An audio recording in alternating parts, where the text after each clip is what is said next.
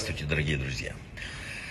Вы знаете, когда жизнь бежит, когда все меняется, там каждое утро встал, проснулся, поехал, э, покушал, лег спать, опять проснулся, э, работая, все это как заводной, как будто нас завели, и мы бежим.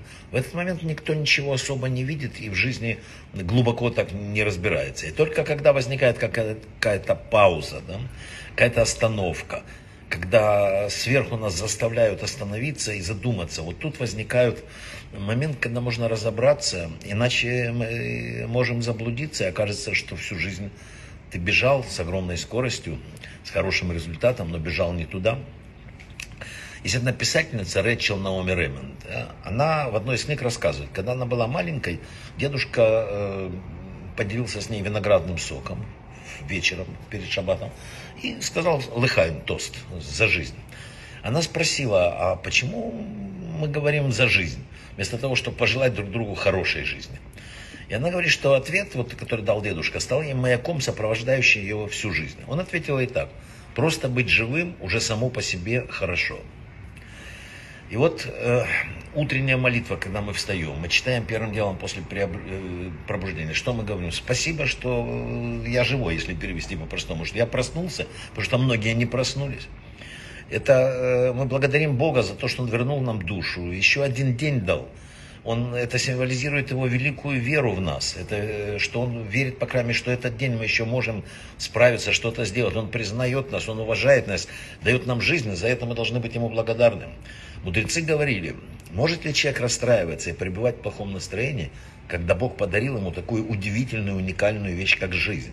А мы вместо того, чтобы ежесекундно радоваться, и быть все время там в какой-то, даже если хотите, эйфории радостной, да, мы все время недовольны. Нам тут не додали, тут не досыпали, кто-то с нами не поздоровался.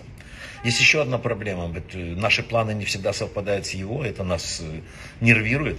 Мы все строим планы. Человек не может прожить жизнь без стратегии, цели. Но крайне важно это делать с неизменным каким-то осознанием того, что именно всемогущий правит миром, а не мы. Существует божественный план. Жизнь устроена так, что часто мы оказываемся вот не в той ситуации, которую планировали, а в той, которую планировал он. Здесь тоже очень простой рецепт. Надо оставить наши тщетные попытки, заставить Бога действовать по нашему вкусу и в соответствии с нашими планами. Человек должен прийти к пониманию того, что наши э, планы известны только Богу. Да? И Он дирижер, э, и он, он все знает, Его любовь, забота создают нам нашу жизнь, наши проблемы, с которыми мы сталкиваемся.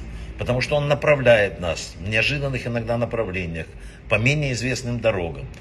Вот представьте что в мире звучит такой небесный голос и, и говорит, доверься мне. Только я, твой создатель, знаю, что в конечном счете в твоих интересах.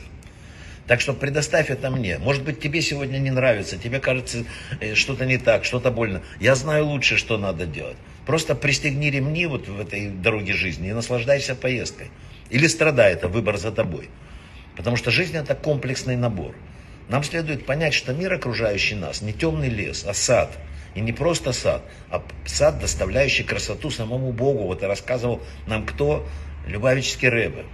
Он сказал, что он полон чудесных плодов, ароматов, место, где Бог желает нам э, всего самого лучшего. Но мы должны пробиться сквозь шипы, сквозь скорлупу, сквозь шелуху, чтобы открыть плод.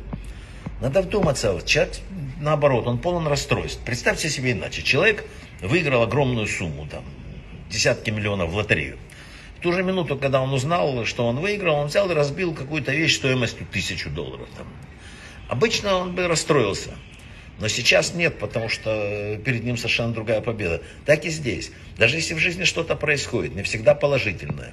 Надо помнить, что у нас огромный выигрыш. Мы дышим, живем, существуем.